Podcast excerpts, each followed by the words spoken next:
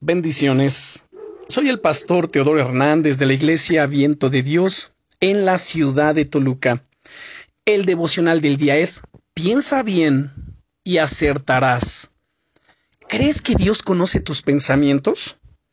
A veces tenemos la idea de que nuestra mente es un lugar inexpugnable, en el que nadie es capaz de ver los diferentes tipos de recuerdos, ideas, tonterías, ilusiones, etcétera, que tenemos en la cabeza.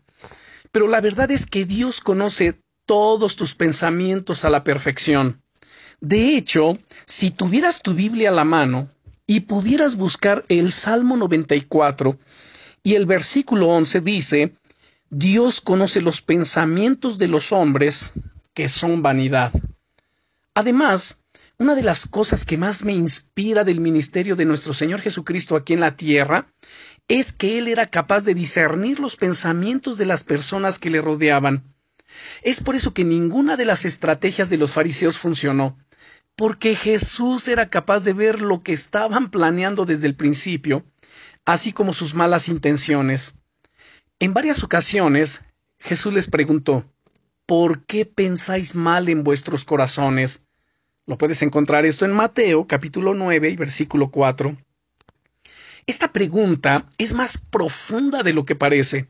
De hecho, te quiero animar a que te la hagas a ti mismo rápidamente. ¿Por qué a veces piensas mal en tu corazón? ¿Cuál es el motivo por el que en ocasiones dejas que los malos pensamientos entren en tu mente? Esta pregunta es muy reveladora, porque nos ayuda a entender mejor lo que hay en nosotros.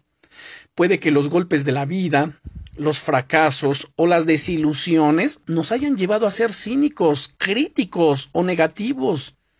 Muchas personas se rigen por el dicho piensa mal y acertarás, creyendo que de esta manera se están protegiendo de posibles desilusiones.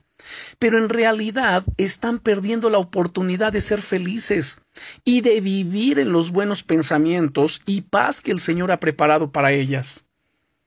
Hoy quiero invitarte a que reflexiones en todo esto. Además, Dios te invita a apartar los malos pensamientos de tu vida en este día.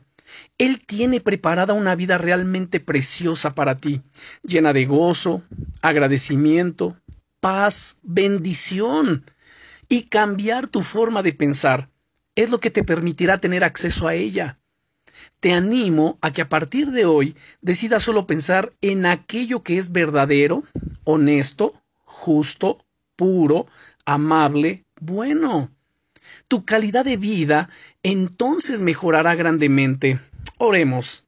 Amado Señor, te doy gracias por este devocional y porque me hace reflexionar en la necesidad que tengo de apartar los malos pensamientos de mi vida y poder poner mi mente en aquellas cosas que son verdaderas, honestas, justas, puras, amables, de buen hombre.